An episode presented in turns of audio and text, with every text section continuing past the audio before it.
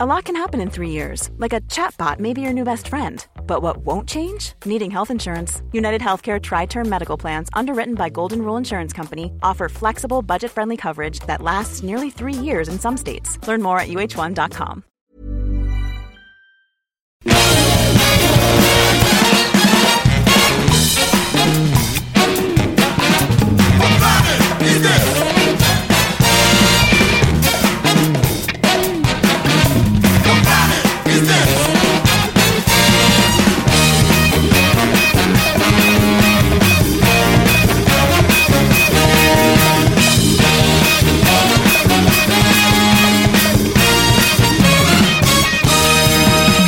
Et bonsoir les amis, Euh, nous sommes dans un Capture Mag euh, bonus.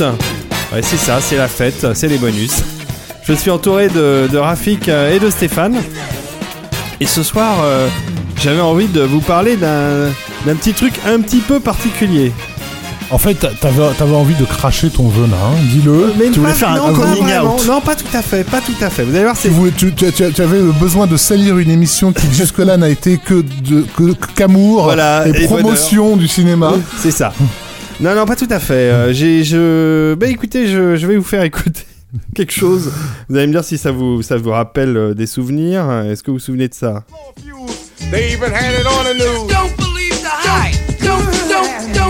Ah, mais t'as mis un remix là Romex, Romex, Don't- le public ennemi. Don't believe the hype. Don't believe the hype, comme, comme diraient les anglo-saxons.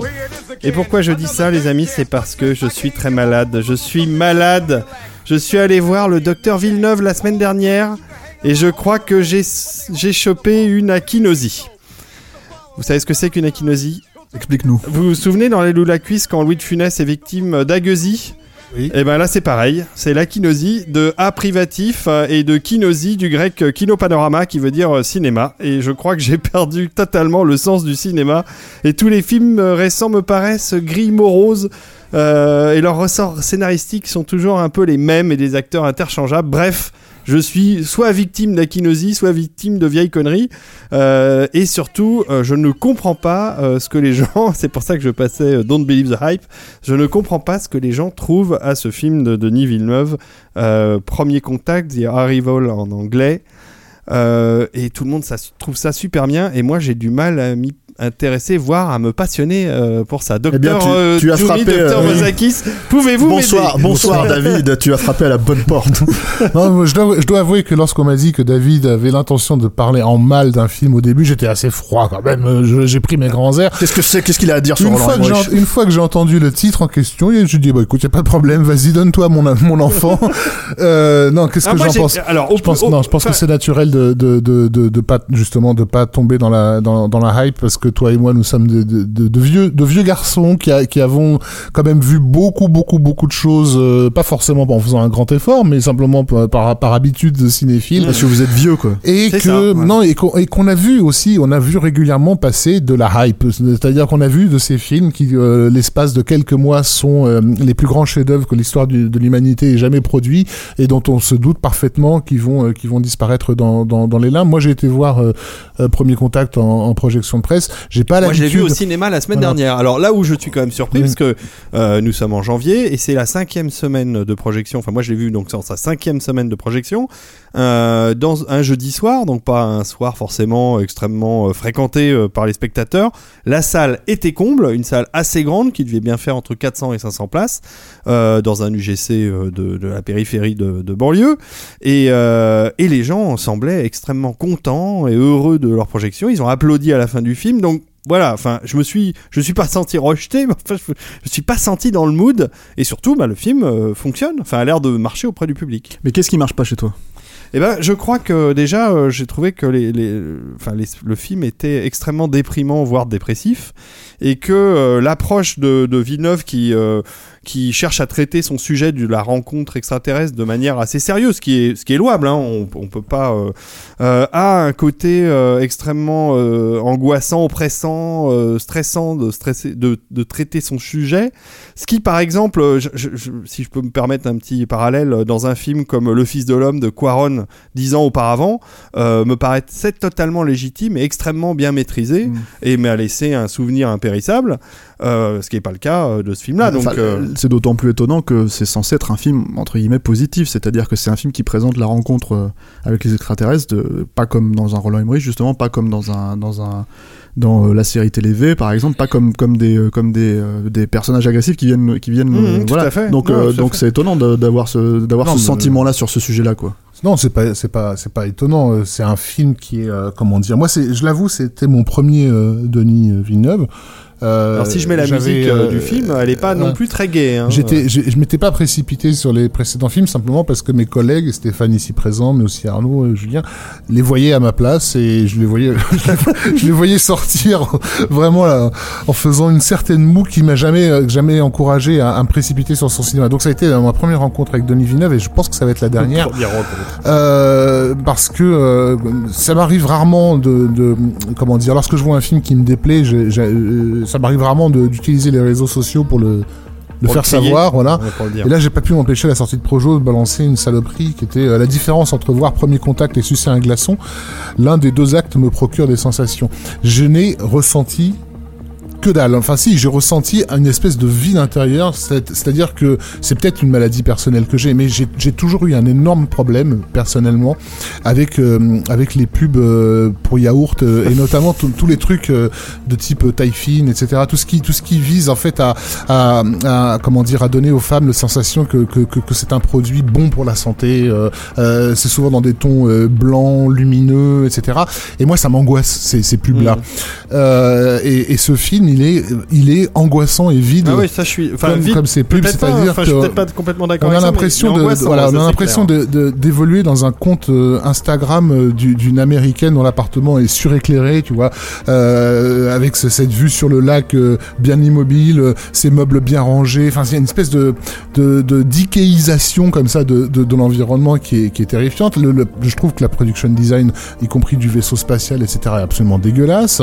Euh, et, et en termes de, de rendu émotionnel, c'est vraiment cataclysmique. Le film démarre sur euh, sur euh, le, la- la- probablement la chose la plus euh, traumatique qu'un film puisse mettre en scène, qui est la Mm. perte d'un enfant par ses parents, et on sent Et là, on spoilie rien. C'est vraiment les premières, Ouais, les premières secondes, minutes, les premières secondes, secondes du film. du film. Et on sent pas les ranières. Enfin, je veux dire, et je me dis, c'est quand même incroyable. C'est pas, c'est pas, c'est- je pense pas que ce soit une volonté du réalisateur de dire, je vais faire la scène de perte d'enfant la plus dépassionnée de l'histoire du cinéma. Ouais, Euh, d'autant que, que on que je pense que vraiment- ça, il, a, il cherchait à faire le contraire. Voilà. Mais quand on voit, euh, par exemple, là-haut euh, de Pixar, euh, Par exemple. voilà l'ouverture qui raconte la vie des deux, Ouais. de, enfin, du héros et de, sa, de son épouse. Sachant que c'est plus, plus difficile de faire, de faire pleurer sur des vieux que de faire pleurer sur la perte Ah d'un ouais, gosse, quoi. c'est, incroyable. Euh, et, et le film est à, est à, est, à cette image. Moi, j'ai vraiment, vraiment, j'ai- traversé l'enfer. Hein. Ça m'arrive. Enfin, j'ai une colère même à, l'encontre de ce truc. Euh, D'une part parce que donc il m'a, il m'a emmené dans cette espèce de vortex publicitaire que je déteste cordialement, mais aussi parce que d'une certaine façon, il gâche euh, un genre qui est rare et que j'adore, qui est précisément celui du contact.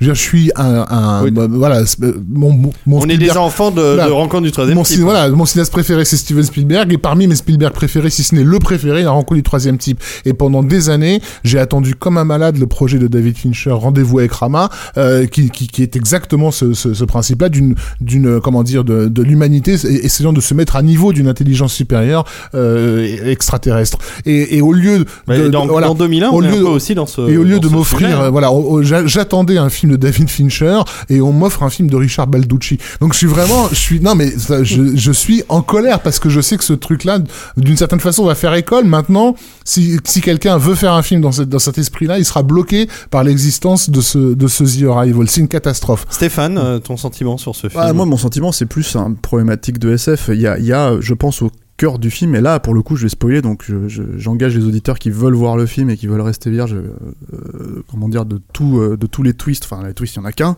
euh, du, du film en fait. Et, et À, c'est à tout- arrêter ce podcast tout voilà, de suite. arrêtez ce podcast tout de suite et revenir éventuellement nous voir quand, quand vous l'aurez vu pour voir si euh, vous êtes du même avis que nous. Moi, enfin, de moi en tout cas, moi en tout cas. Mais le, le truc, c'est que moi, mon gros problème, c'était c'était cette espèce d'entourloupe. Vous parlez de la scène d'ouverture du film, qui est donc censée être présentée, et c'est tout le trip en fait comme un flashback. Euh, donc à partir de là, t'as le personnage de comment elle s'appelle, euh, Amy Adams, Ouais. qui euh, est censé avoir un poids sur les épaules euh, dû, dû à cette scène puisqu'elle a perdu son enfant. dont on comprend rapidement qu'en fait ce poids n'existe pas un parce qu'elle le- on, on lui a demandé de jouer ça de manière complètement neutre Hmm. et pour cause, puisqu'en fait, ce n'est pas un flashback, c'est un flash forward. C'est une scène en fait qui n'est pas encore arrivée dans sa vie au moment où on, on l'attrape au début, au moment où on va chez elle dans son dans son appartement Ikea, enfin dans sa maison Ikea comme tu dis Rafik, et euh, et euh, Instagram. Instagram, voilà.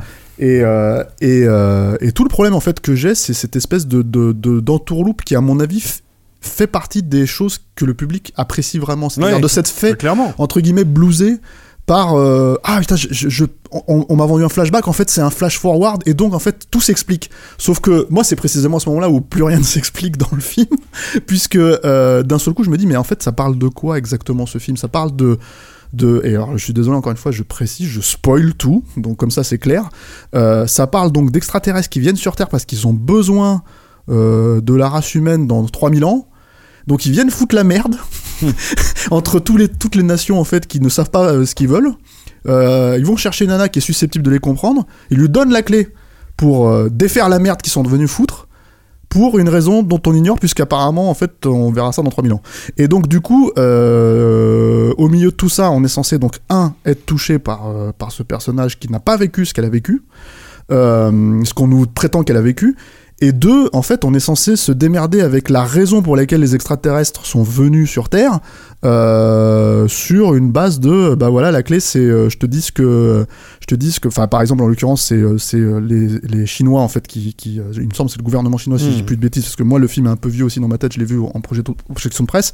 C'est le gouvernement chinois qui a des gros doutes sur, sur, comment dire, euh, la volonté pacifique euh, Des extraterrestres. extraterrestres. Ah bah, Et donc, en gros, euh, les extraterrestres qui apprennent à, à discuter avec elle, euh, avec le personnage d'Eddie Adams, le- le- qui est une interprète, en l'occurrence, une, une, euh, une linguiste. une linguiste, voilà, euh, lui disent bah voilà, on va te dire ce que sa femme a dit sur son lit de mort et tu vas lui répéter et ça va sauver l'humanité. Et là, tu te dis, vous vous foutez de ma gueule. Genre vraiment, c'est-à-dire que moi, le problème que j'ai, c'est que voilà, je sors de là. euh, le, le buzz autour du film, le, le- la hype autour du film ne m'étonne pas plus que ça, parce qu'encore une fois, je pense que cette espèce d'entourloupe, euh, comment dire, scénaristique, est à mon avis au milieu de, de ça et le côté un peu, euh, comment dire, euh, neutre en fait, vraiment, parce que Vraiment, voilà, vraiment pour le, coup, le- le- neutre, neutre l'encéphalogramme plat. Hyper facile à appréhender. Ex- encore une fois, Voilà. j'insiste sur, c'est une pub pour yaourt. C'est, tu n'as marrant, rien qui dépasse. C'est un truc de que- designer, quoi. Comment? C'est un truc de designer, plus qu'un. J'ai compris de Alzheimer et j'allais, j'allais, j'allais octer en disant oui, mais tout à fait, David, tu as trouvé exactement ce que je de Alzheimer aussi. Non, non, mais- Euh, non, mais ce qui est marrant, c'est que par exemple, le, le score là que je vois, euh, justement, je regardais euh, où était sortie euh, la musique.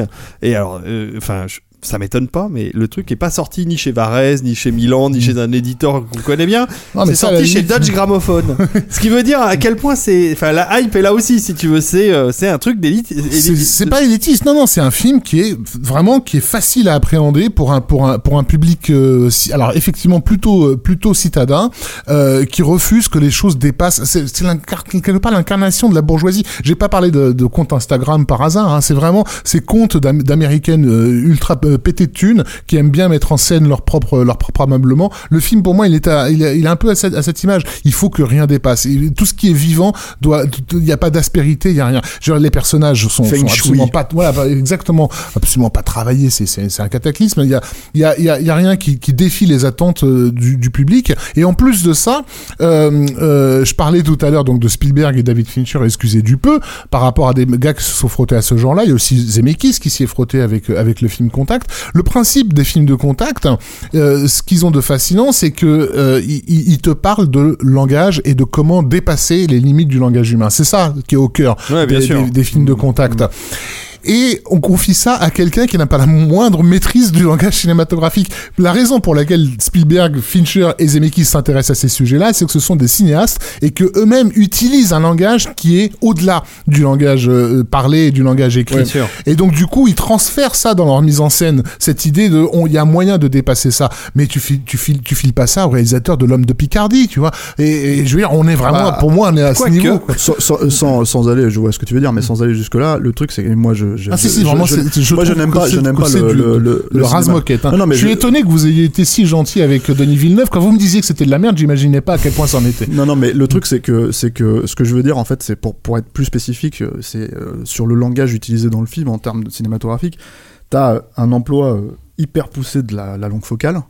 Euh, la volonté en fait de mettre énormément de, de comment dire de gros plans euh, comment dire et d'arrière-plans en fait euh, qui sont nets et de gros plans flous Hmm. donc du coup, en fait, t'as un jeu sur sous ces terrains-là qui fait qu'à un moment donné, la volonté du film, c'est d'être éthéré. Ça, ça pour moi, c'est retranscrit quoi. Le problème, c'est qu'effectivement, à partir du moment où tu veux utiliser une certaine émotion euh, dans le langage cinématographique, C'est un peu contradictoire. Ouais, et puis tu t'essayes de faire passer ça. Enfin, lui, il essaye de faire passer ça par une espèce de musique doucerette. Il essaye de faire passer ça par voilà. Et donc, du coup, tout ça, c'est, c'est pour moi, c'est tout, tout est au centre en fait de ce flashback, flash forward. Euh, et là, où, bon, là, on parle du grand public en fait qui, qui apprécie ce film. Et bon, voilà, c'est une chose. Euh, mais moi, ce qui m'étonne, c'est certains fans de SF en fait où j'ai l'impression qu'ils ont jamais vu. Par exemple, pour moi, cette entourloupe là. euh, et elle fonctionne. J'en connais qui sont complètement euh, bluffés par ce film. Oui, enfin, moi, et des fans faut- de faut- SF de, de qualité. Je Voilà, enfin, tu veux dire, Je ne les citerai pas, mais des gens qui ont de la, de la connaissance en la matière. Excuse-moi, mais à un moment donné, c'est pas plus ingénieux qu'une seconde d'un épisode de Rick et Morty. Je veux dire, euh, tu, tu prends Rick et Morty, ça part trois fois, plus, trois fois plus loin dans les, dans les paradoxes temporels. Et l'autre truc, ça surtout, ça a beaucoup plus de couilles, quoi. et, non mais et l'autre truc, c'est que Ça te challenge. quoi. il y a quelques films. Euh, euh, je vais prendre un- alors je vais spoiler ce film mais j'ose espérer que les auditeurs de Capture Mag ont vu ce film puisqu'il a quand même déjà une vingtaine d'années.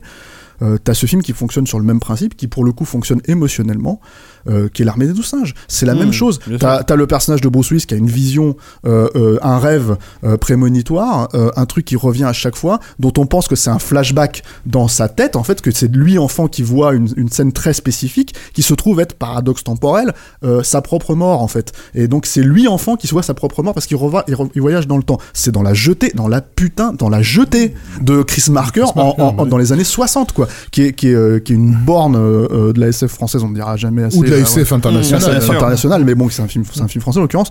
Voilà, et donc, donc les, les fans de SF qui se font entourlouper par cette, euh, comment dire, euh, bah, par cette petite euh, astuce narrative, euh, je, ça me fait un peu halluciner que, que, que- ou alors soit ils ont, ils ont pas, enfin, je sais pas, mais moi j'ai l'impression que c'est vraiment, c'est vraiment ça, et, et voilà, donc, ou alors ça parle à tous les amateurs de la nouvelle, la vague, la jetée- nouvelle vague. La jetée est en ligne sur Vimeo, vous pouvez le voir gratuitement, c'est un film d'une trentaine de minutes. voilà, c'est, hein. euh, c'est formidable, quoi. Et, euh, Ou alors, ou alors les pubs pour produits diététiques des années 90 ont eu plus d'impact que je ne l'imaginais sur, sur la, la Ah, voilà, mais l'idée, l'idée de ton, de ton, de ton, parce que c'est un peu ton coup de, ton, ton coup Ah de, bah moi, ton coup de gueule à toi, médication. euh, non, non, c'est un peu ton coup de gueule à toi à la base, David. Il faut, Ouais, parce bah que oui. il faut quand même préciser, on a donc cette habitude à la base de, de gueuler sur, sur certains films qui font la hype pour pas grand chose, mais c'est vrai que pour le coup, c'est toi qui es venu nous proposer Mm. euh, cette émission parce que tu as vu Premier Contact récemment. Euh, donc l'idée, c'est pas uniquement de, de, de, de- Bah, j'étais pas si, j'étais pas dans le coup de gueule, j'étais un peu dans le coup de déprime, on va dire, plus que dans le coup de gueule, parce que ça, c'est, c'est, euh, c'est pareil. Enfin, il y a aussi un, aspect qu'on n'a pas abordé euh, là, mais qu'on peut aborder en deux minutes, c'est le fait que Denis Villeneuve, c'est le réalisateur de la suite de Blade Runner, du Blade Bah Runner oui, les mecs, ils sont, 2049. ils sont, ils sont dit, on Et a donc- le film, on a le film le moins, le moins production designé, le moins photographié du monde. On va lui filer Blade Runner au mec. Non, non, mais c'est surtout. Je crois que tous les fans de SF ou tous les fans de, de films geeks de manière générale, ils, ils flippent à mort que Blade Runner soit une- un ratage, et on peut le dire aujourd'hui. Moi, je, je, je, je, je mets mes couilles sur la table. Attends, Euh, ça va être, ça c'est va être plié. une catastrophe. Écoute, le truc, c'est qu'en tout cas, les fans de SF et les fans qui attendent la suite de Blade Runner et qui attendent la suite de Blade Runner en, en- en serrant les fesses, euh, apparemment sont convaincus par la bande-annonce. Moi, personnellement, quand je vois cette bande-annonce-là, si c'est une note d'intention, euh, effectivement, ce que dit Rafik, aller chercher le film le plus production designé au monde, le film de SF le plus production, production designé au monde, avec un, un univers euh, qui a, qui a en gros, si tu veux, donné le là pour tout, euh, comment dire, Pour euh, tout le monde. ouais. non mais pour tout le monde et, et que t'as as un, un, un paquet de tâcherons euh, qui essayent de le refaire à chacun de leurs films noirs. Euh, euh, comment dire Mais ouais, mais Da- David- voir- le voir- le voir David Fincher est mort, alors ils se sont dit on n'a plus personne, on va prendre. De... Non mais voilà, le, le voir, le voir, le voir aller chercher, euh, comment dire, euh, Ryan Gosling et le foutre dans une espèce de purée de pois rouge en guise de, de comment dire, de note d'intention. voilà. Donc moi j'attends. Écoute, je serai le premier à aller voir Blade Runner euh, 2049, ne serait-ce que par euh, masochisme, parce que à la base, et je dis ça parce qu'à la base c'est même pas une question de Danny Villeneuve, même si un très grand réalisateur, un mec que j'admire profondément, se lançait là-dedans, je me dirais oh putain. Parce que t'as encore un truc, c'est que ça fait 35 ans que ce film-là euh, existe. On a eu le temps de se l'approprier. Il y a eu je sais pas combien de versions en plus du film. On a chacun plus ou moins notre version préférée euh, du truc. Donc c'est quand même un film très spécifique. C'est, euh, je veux dire, nous on aime, on a un gros problème avec le Ridley Scott de ces 30 dernières années, on va dire, tu vois. Pourtant, malgré tout ça, c'est un film qui ne bouge pas, Blade Runner. C'est un film qui, Ah ouais, qui- qui a- qui a- qui est vraiment une borne de la SF, quoi. Donc, euh, je veux dire, même si James Cameron se mettait à faire la suite de euh, comment dire euh, de Blade Runner. Moi, j'ai pas vécu l'époque où il a fait la suite d'Alien, tu vois. Donc le truc c'est que enfin, j'ai pas vu gamin, je l'ai pas vu en salle. Euh, Moi, à la limite, chance. je crois que j'ai vu Aliens avant de voir Alien. Non, j'ai vu Alien d'abord. Mais le truc c'est que j'avais pas ce, ce gap, ce, temps. voilà, C'était une trahison, mais une trahison Voilà, ça- intelligente. ça, voilà. Et donc, euh, donc je me serais posé la même question à l'époque. Je me serais dit merde, ce mec-là, il va s'attaquer, même si j'aurais adoré Terminator, il va s'attaquer à la suite d'Alien. Qu'est-ce qu'il va faire, quoi?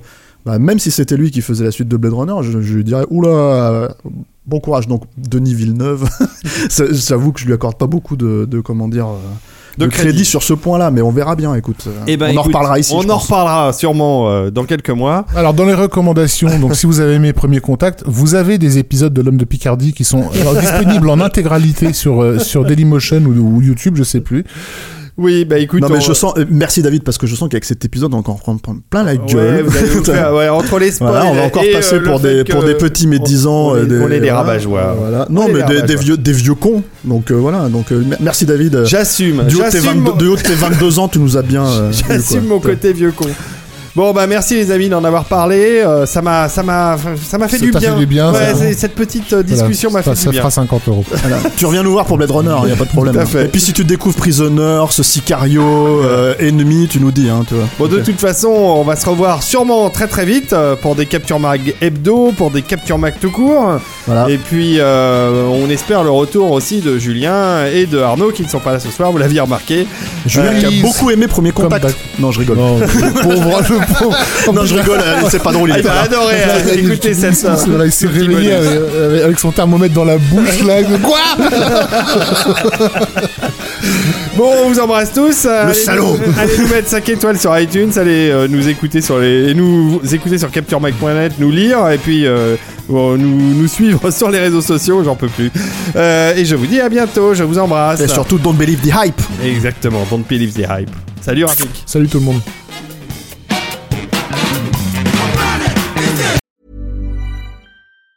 Hi, I'm Daniel, founder of Pretty Litter. Did you know cats tend to hide symptoms of sickness and pain? I learned this the hard way after losing my cat, Gingy. So I created Pretty Litter, a health monitoring litter that helps detect early signs of illness by changing colors, saving you money and potentially your cat's life. Pretty Litter is veterinarian developed, and it's the easiest way to keep tabs on your fur baby's health right at home. Go to prettylitter.com and use code ACAST for 20% off your first order and a free cat toy. Terms and conditions apply. See site for details.